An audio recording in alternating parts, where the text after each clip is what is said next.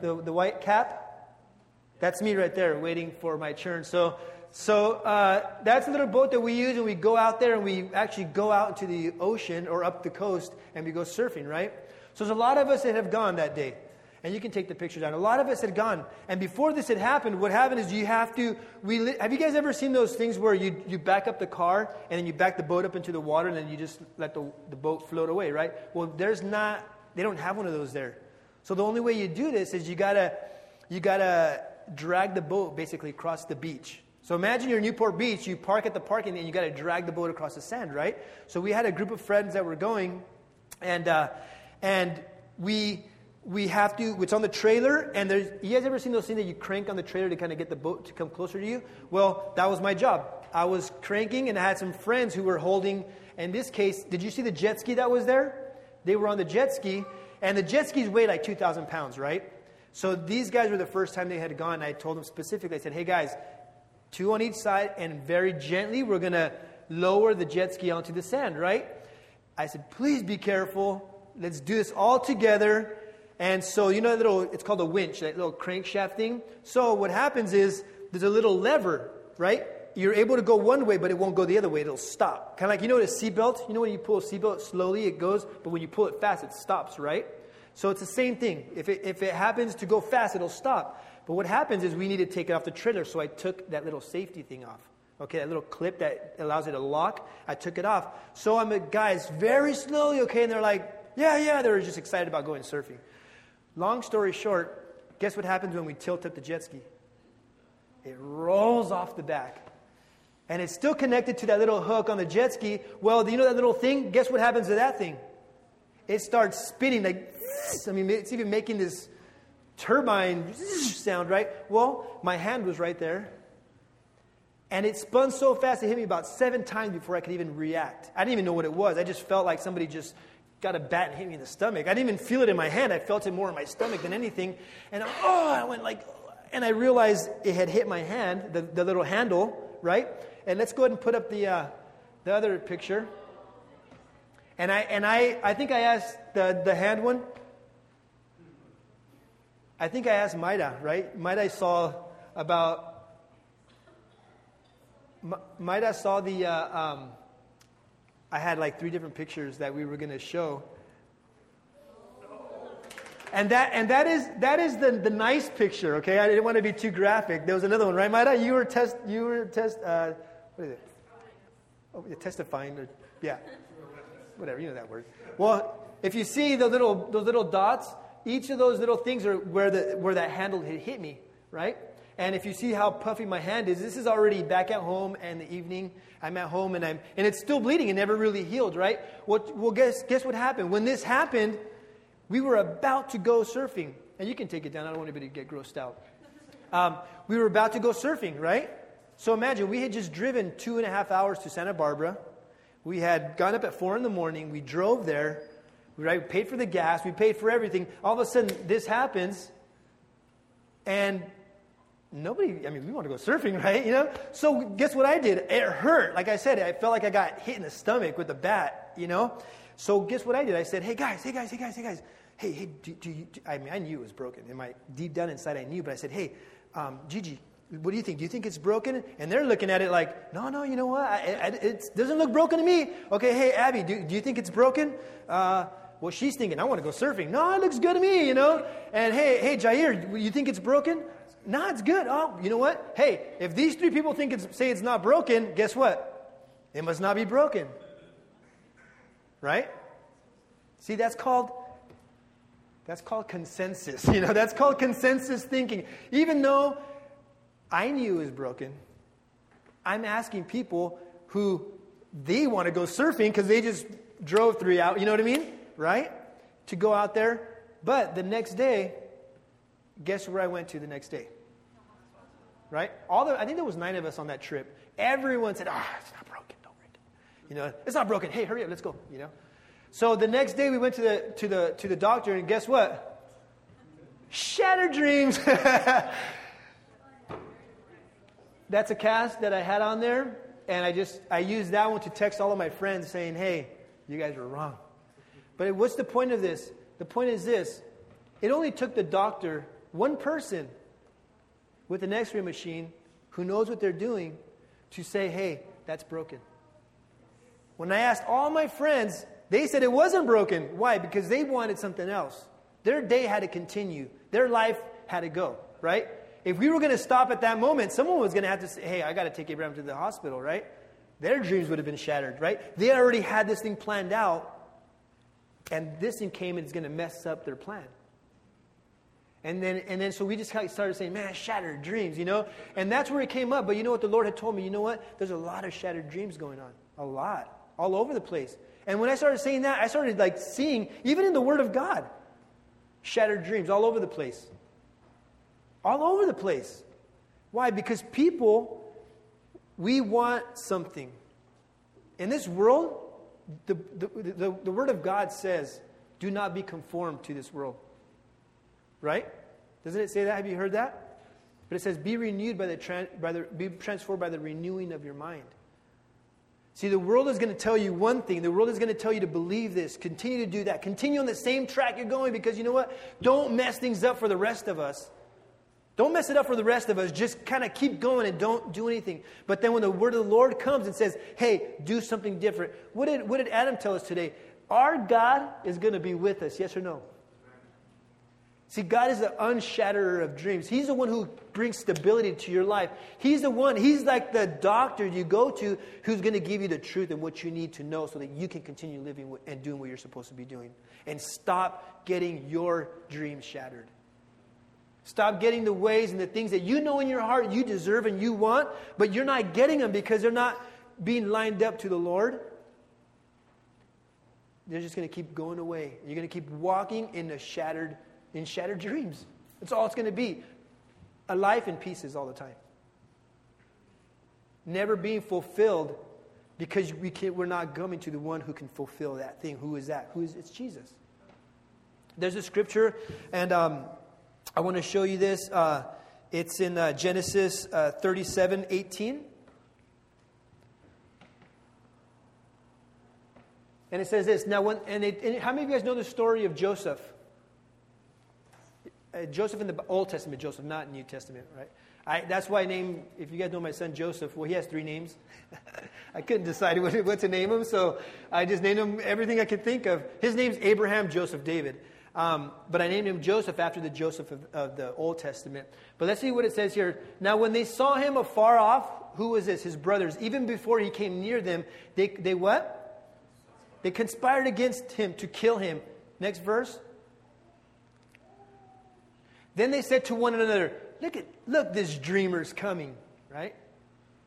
Next verse. Come therefore, let us now kill him and cast him into some pit, and we shall say, Some wild beast has devoured him. We shall see what becomes of his dreams.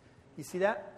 We shall see what becomes of his dreams. Now, if you know Joseph, Joseph was a dreamer. His dad loved him. His dad loved him. And Joseph would always, I mean, it's a little bit his fault too. He would always say, like, hey, brothers, hey, I mean, I saw your guys' like stuff bowing over to mine, you know? And your stuff was telling, and they're kind of like, are? Telling us that my, like, all that I'm doing is going to bow over to you. Well, he was a dreamer. He had uh, something, God had put something in his life at a very young age. And his brothers, because of it, they, they, they didn't like him. They couldn't stand him. So they ultimately conspired to kill him. And this is just in a nutshell. Um, and it says, Look at, some wild beast has devoured him. We shall see what will become of his dreams. See, even great men of God in the Bible, I mean, J- jo- Joseph was a young kid. All of a sudden, he gets sold to Egyptian slave traders by his brothers.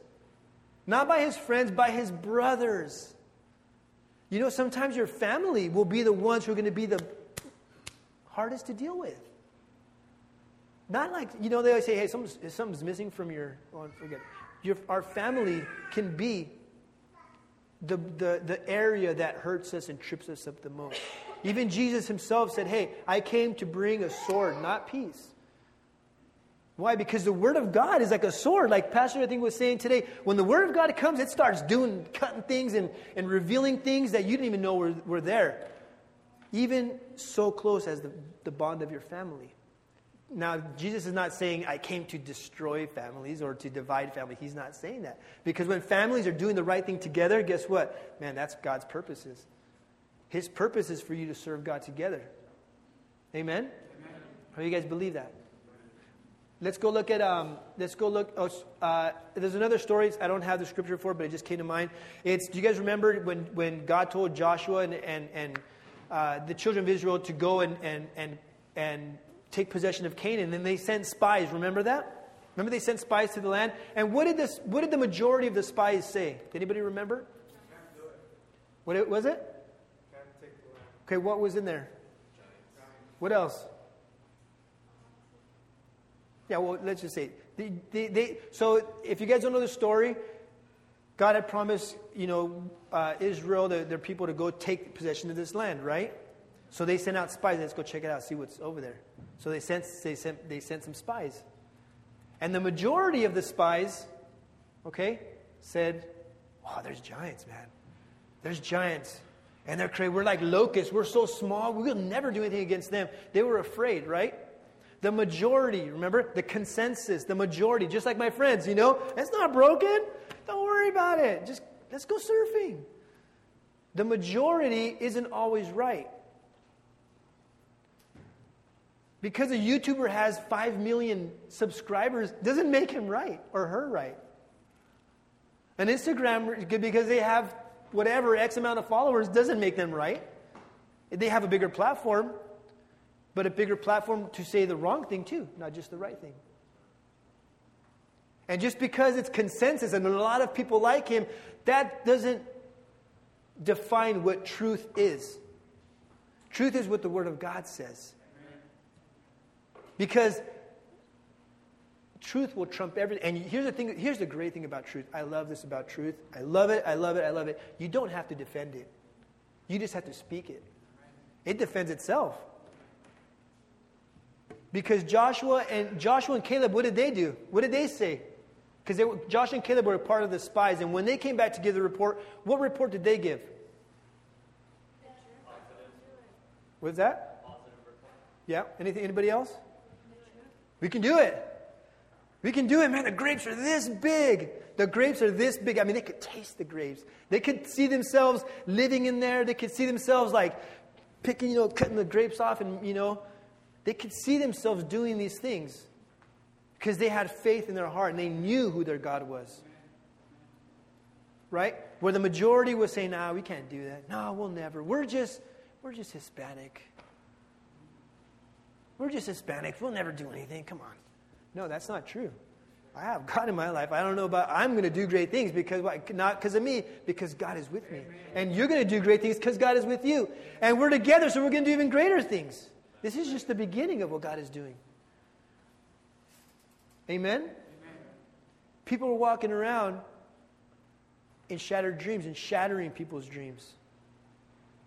But it just takes one person to be able to say and speak the truth in the right way and say, hey, this is what's going to happen. And you know what? It's going to be like this. And then you can take that and remove that out of the way of people's lives. The insecurities, that I'll never have that.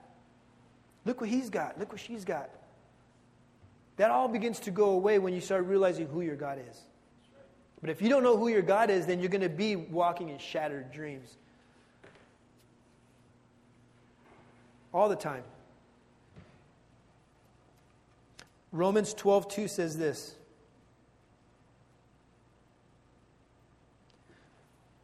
And do not be conformed to this world, but, by, but be transformed by the renewing of your mind, that you may prove what is the good and acceptable and the perfect will of God. Guys, consensus, because everybody's doing it, doesn't mean that it's the right thing.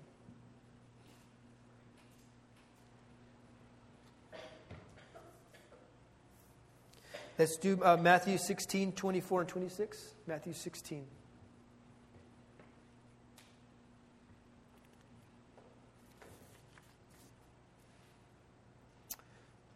Matthew 16, 24. And this is Jesus talking now, and he goes over to his disciple and he says, Hey, you know what, guys? If any of you guys want to come after me, what does he say? Let him what? Do what else? And follow me. He challenges, Jesus challenges his disciples. He didn't tell them, hey, you know what, guys, everything's going to be okay. Don't worry about it. No. He said, you know what? If you want to come after me, if you want to do what I do, you got to deny yourself and take up your cross.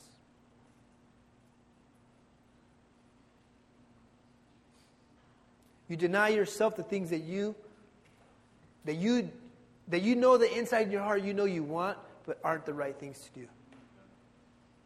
It doesn't say deny yourself a Snicker bar. Hey, deny yourself, you know, 300, 3,000 calorie diet a day. It's not telling you that. It's saying deny yourself, deny you. And if it seems really hard to do this, it seems that way because we don't aren't seeing things the way God sees them. If He's asking us to do it, it's because He's able and because we're able to step into that. Because He's saying, if I'm asking you to do it, it's because you can do it. Does that make sense? If Jesus, He's not going to ask you like something that you can't do. I, I um, we'd go when we lived in Hawaii, or you know, Andrew came with us once, and we were we went to this cliff to go jump off this cliff into the ocean, right? And and I, I mean, i I had I lived there for a long time, so I'm used to it. I jump in the cliff, I'm in the water, I'm swimming in the water. Andrew, you can do it, you know. Mario, you can do it. Mario didn't do it, but because he, he has a hard time, um, he, he just didn't do it. But, um, but, but um, I'm in the water, right? You guys ever did like in the water? Like it gets tiring, you know. But I'm in the water, and I'm telling Andrew, "Hey, Andrew, you can do it." And it, he's never done that before. I mean, the, the water's crystal blue. It's beautiful, right? Why wouldn't you want to do it? But something in you is saying, oh, I can't jump in. That's crazy, right? But I'm in there in the bottom saying, hey, come on, you can do it, man.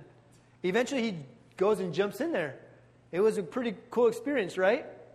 I mean, the whole thing, well, we'll talk about that later. But ultimately, I mean, aren't you glad you jumped in? Yeah. Right? And it's the same thing. It seems hard, but it's because we have to see things the way God sees them. We're so used to, and I think Pastor said this today, it, the world is, is, is God is thinking like clones and to think the way they think, do the things that they do. And there's nothing wrong with the styles that the world has. I'm not saying change, you know, that happens. You know, those estilos, the styles of clothing or the way you brush your hair, whatever. That's cool. But I'm saying there's certain things inside of your heart that the enemy's going to want to come in and steal things from you that you can't get back. It's one thing that they steal my shirt, my phone. But when they start stealing your identity, who you are in the Lord, and then you start cloning out, and then now you start living in the life that you know you're not supposed to be living, that's when it's hard. Because you were created in God's image. Even though your parents have you, probably look like your mom or your dad. Abby's always telling me, Dad, I look just like you. I'm like, I'm sorry. Um, even though she looks like me, because I, you know, I'm her dad, she's a child of God. Amen. And her identity is a child of God. And God loves her more than I could ever love her, and I love her a lot.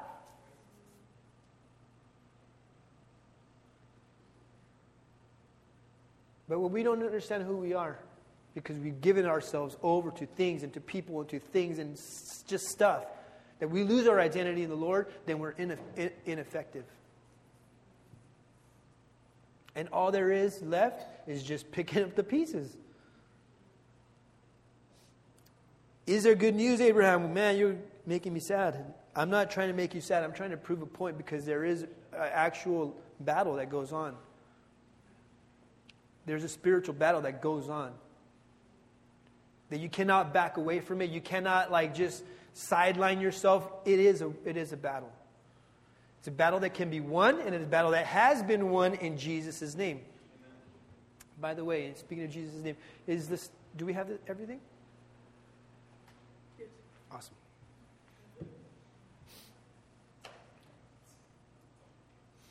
Let's see what John 10:10 10, 10 says.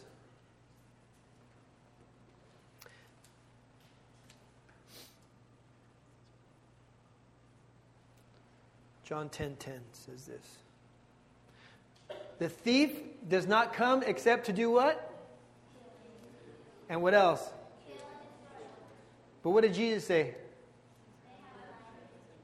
I have come that they may have life and that they may have it more abundantly. Does God want me to go get in my boat and go enjoy some surfing, some waves? Yeah, nothing wrong with that.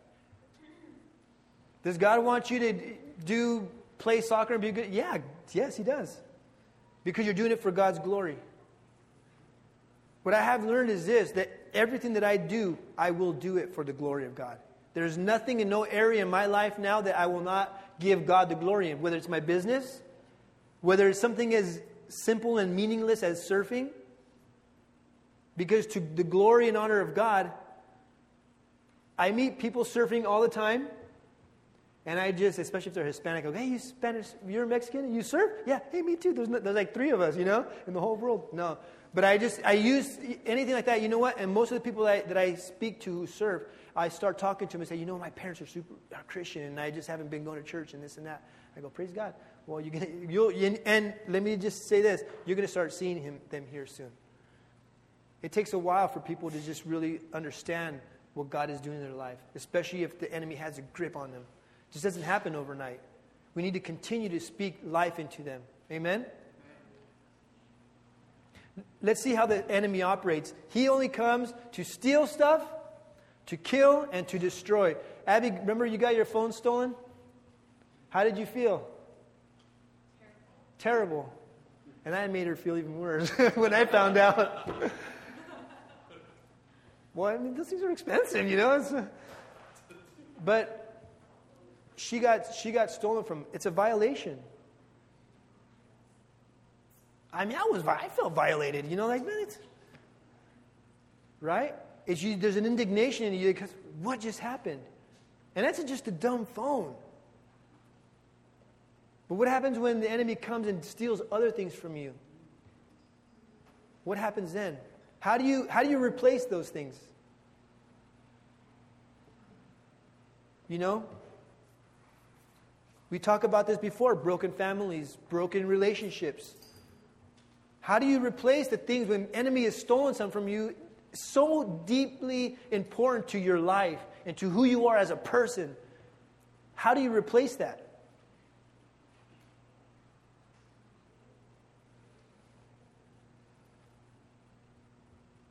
right?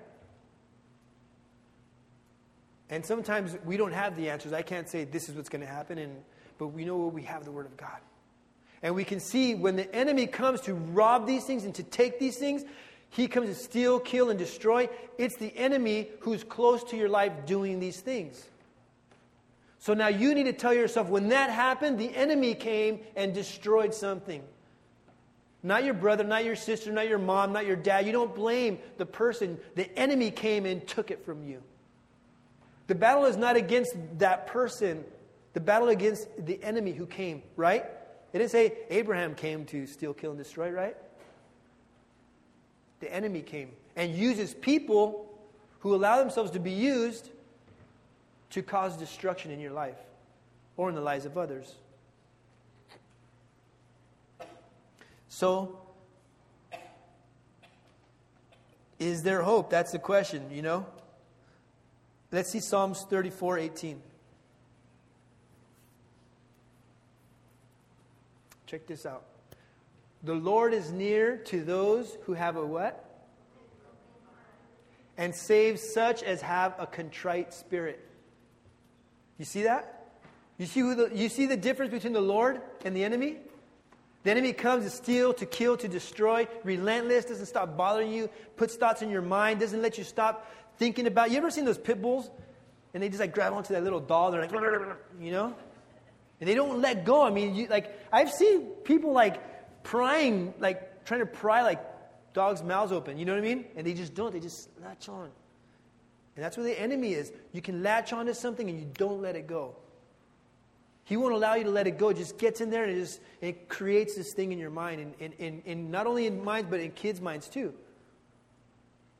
But the Lord is saying this in contrast the Lord is near to those who have a broken heart and saves such as have a contrite spirit. When you've gone and you've had shattered dreams in your life, the Lord is saying right there, the Lord is near you, He's right next to you. If you could see Him, He's right there next to you. And you shouldn't be afraid. Because that's who the Lord chooses to be with. He chose to be with you he decided to be there for you. Let's see Psalm 51 17. The sacrifices of God are what? The sacrifices of God are a broken spirit. A broken and contrite heart, these, O oh God, you will not despise. When we give God that area of our life, you see it as, you might see it as a handicap, if you want to put it that way. But God sees it as a sacrifice. And He sees it as an opportunity for Him to come in and be that person to you that He needs to be and that you need Him to be in your life. It's not a crutch. It's not like a help from, no. It's your God using that situation to come and fulfill you and to be everything that you really wanted Him to be and just haven't, haven't known how to get there. What does Isaiah 50, 57 15 say? For thus says the high and lofty one. This is God's talking, you know, who inhabits eternity, whose name is holy. I dwell in the high and holy place. Man, I'm up there. But with who? With him who has a contrite and humble spirit. Look at this. To revive the spirit of the humble. What happens when your heart is when you have shattered dreams, it's broken. It's, it can die. But Jesus is saying to revive the spirit of the humble and to revive the heart of the contrite ones. So don't look at your situation as a negative thing. Look at it. It actually could be the, the best starting point of your life. For God to come in and do great things. And you know what? I I'm just going to read this to you because it, I think it'd just be easier for me to read it to you. And I was when I was studying and doing my notes, um, I'm just going to read it. And it's, I put this. It says, "The truth is, we are made in God's image. God created us with a capacity to know Him and the ability to feel and to think critically and to solve problems and to learn wisdom and to jump high and to dance gracefully and reflect his loveliness and the beauty of holiness. Those are my notes. You know when I pray for my son? I pray for him and I, I speak a blessing over him. I tell him, Lord, that tomorrow, give him rest, that tomorrow he can jump high and he can run fast and he can, and he can play and he can know you. And I put my hand on his head.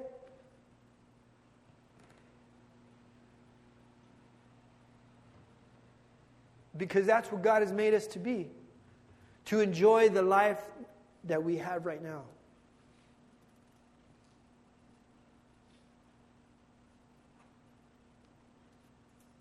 Amen? Amen? Don't let the enemy steal from you. And he's pro- he, maybe he's been robbing from you. I don't know.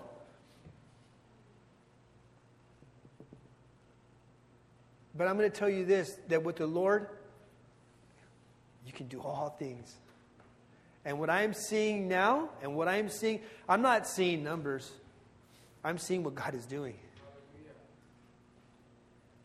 But I do see numbers. I do see a lot of people coming in. I mean, I do. But I'm not going to be like Caleb because I see something, my mind is going to go somewhere. No, I see things in faith. And when I see people very soon, at a right here, preaching the gospel. And let me tell you what the Lord has called me to do. Part of what He's called me to do is to equip people to preach the gospel in the end days. Because Jesus is coming soon. Amen. He's coming soon. I mean, I, I mean, I feel in my spirit, we're going to see him with our eyes. Amen. I mean, we're going to see him with our eyes, and we're going to be like, oh, that's Jesus. Amen. You know, you're gonna be on your, you're gonna be on Instagram or something, and also you're gonna get like a notification. Hey, switch over here, and you're gonna switch there, and you're gonna see Jesus right there, because the Bible says every eye will see him. How am I gonna see him if he shows up in Israel? Internet, TV, and he's gonna come. He's gonna come as a person. Did you know that Jesus, God's Son, left everything he had, the riches of the world, to become a human being? And not only that, he will always be. He will always be that way.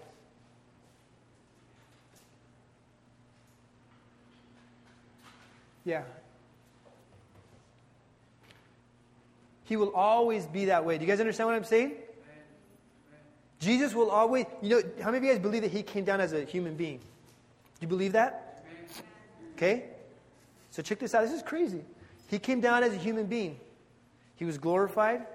He died, he rose again, and he has a glorified, resurrected body, right?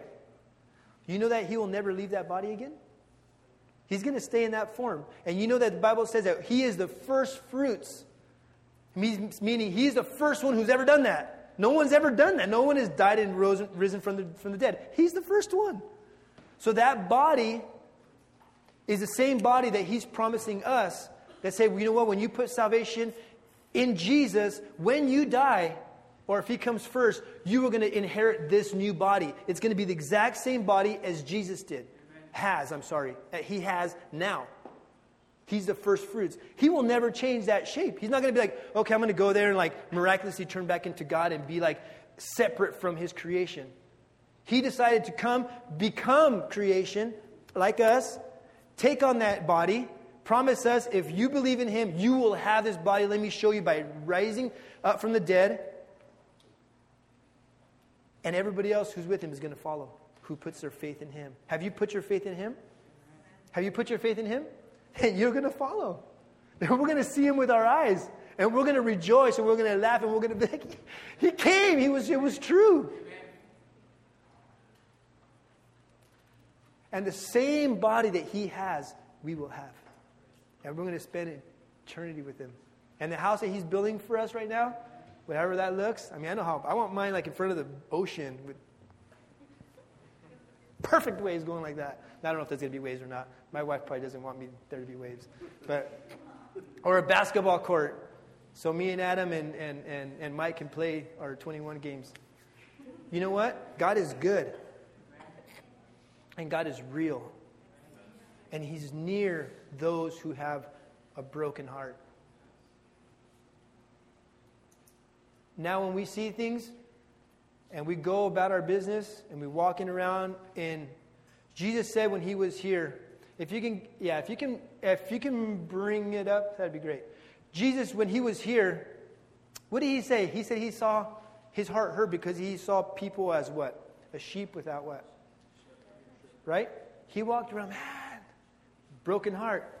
He's seeing things that nobody else probably cared about. He didn't, I mean, who sees people as a sheep without a shepherd, right? And just if you can just stick it, put it right here for now, and then just hang, hang out. Oh, you know what?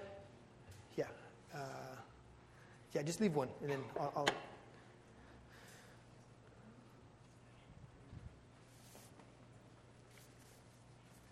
So here's the thing, and we're going to do communion today. You've never done communion? That's cool. We're not going to make it super religious. We're going to make this as real as, it, as we can make it. Because how many of you guys know that Jesus, like I said, was a real person?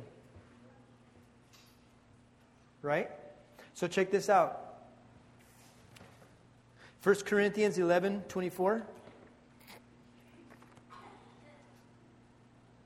1 Corinthians 11 24 through 30, but we might. So, in conclusion, we're talking about shattered dreams. Right? Right? But we're not going to get shattered dreams now. We're going to actually what what we're going to do is we're going to learn to see.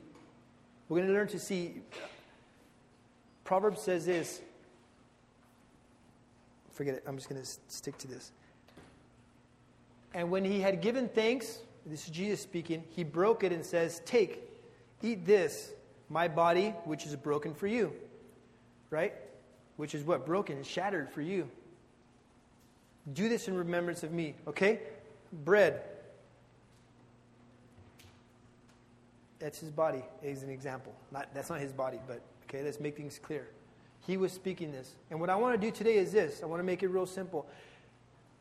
He is saying, partner with me. You can leave that scripture up. The same one. He says, Eat it. This is my body, which is broken for you. Do this in remembrance of me. Right? Next one. In the same manner, he took, he took the cup after the supper, saying, This is the cup, this cup is the new covenant in my blood. This do as often as you drink it in remembrance of me. So, what he's saying is this I want to be with you. I want to participate with you every day.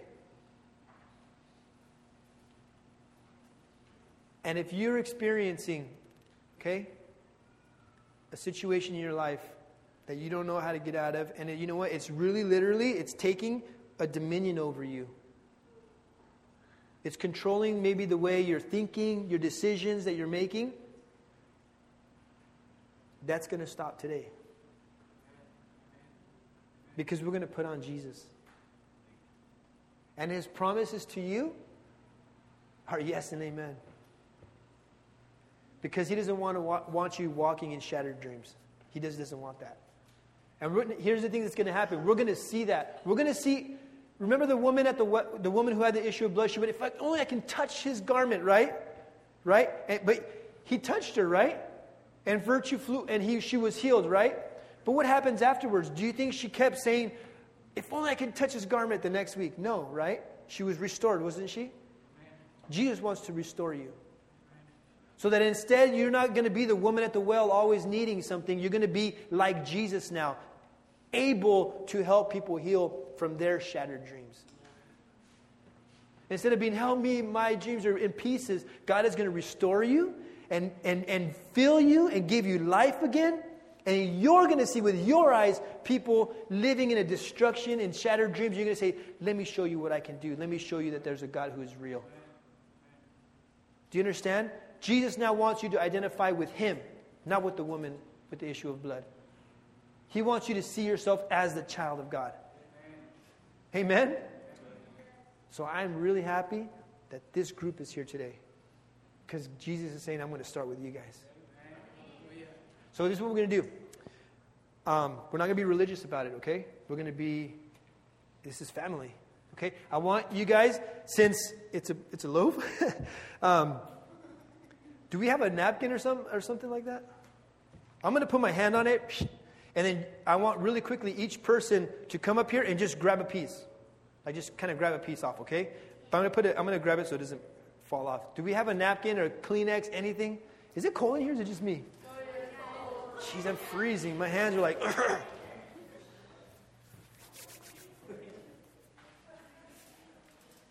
Thank you. Okay, so I guess what we'll do is we'll just start we'll just start over here and just kind of like come around, grab it, and grab this, and then and then you can go back to your seat, I guess. Just you can just you can just grab it. I'm gonna hold it down so he doesn't. oh yeah, yeah, yeah, yeah, yeah. Mm-hmm. Go ahead. Someone's hungry. Hey, if you're hungry, don't take half of it, please. Whatever you want.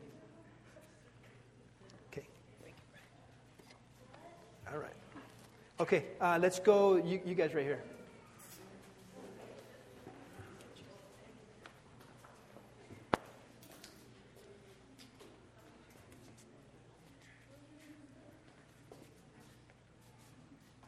I can tell who likes the, the crust and who likes the soft part.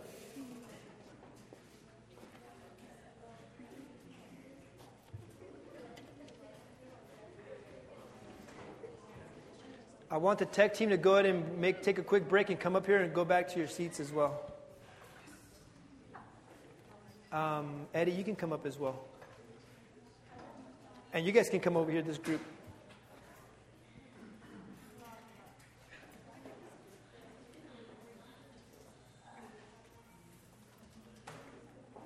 yeah.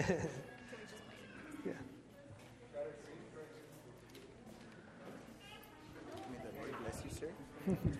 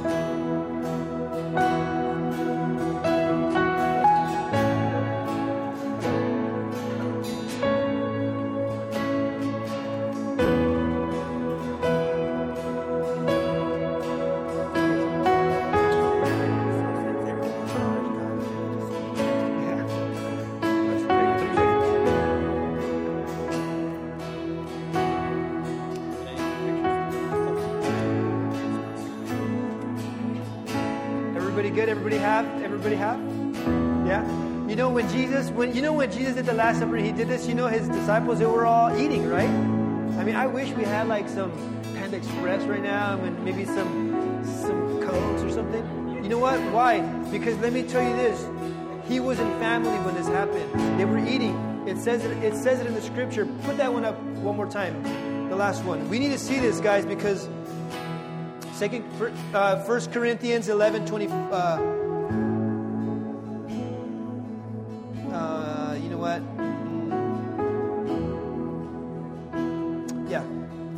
Corinthians 11, 1 Corinthians 11, 24 through 30. Okay. Um, the next verse. There you go. You see what it says right there? Check it out. It says, In the same manner, he took also the cup after what? What is what is another word for supper? After dinner. See, they hadn't been eating. They hadn't been spending time together. You see? Jesus is part of our family. So this is another thing that we're going to do before we take this is I want each person, okay? I want you to reflect and take this time. Let's stand to our feet. Okay? This doesn't have magical powers. What it is, it's a walk in a symbol of faith. Amen? That us as a family, we're taking his body and we're saying, I understand that this is a new covenant. That there's a new covenant between you and me saying, there's no more death. We're going straight to life. But I want to take this moment, everybody, everybody here. I want you to take, before we eat this, let's reflect. Let's look inside and say, Lord, am I line, not lined up to you? Allow yourself for this next 30 seconds for the Lord to speak to you. Let's just do that now. Thank you, Lord. You need to ask for forgiveness, ask now.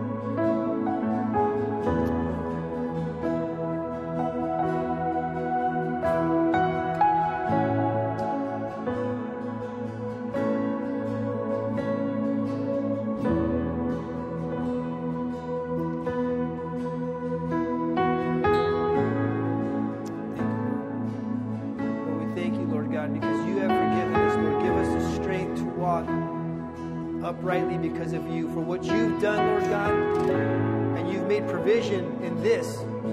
I pray, Father God, that anybody here who needs to be restored, who feels like it doesn't matter because they're going to fall right back into sin. No, Lord God, you're going to restore their life. Thank you, Lord God. Let's take let's all take the, the bread together, amen.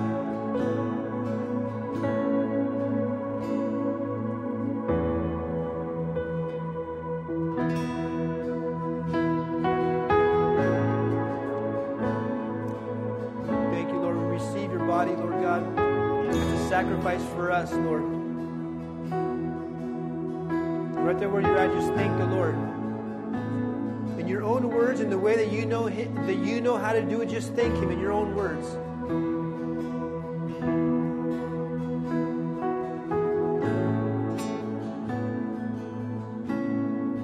If you need healing over your body, receive it now.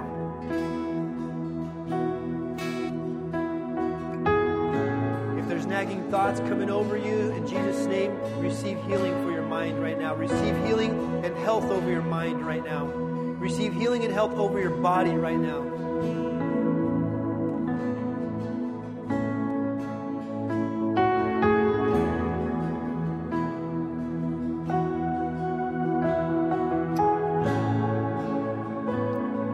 Scripture says this, and Jesus said it the cup is the new covenant between God and you, sealed by the shedding of my blood.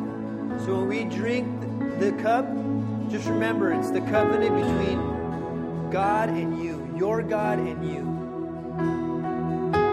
Let's take the cup now.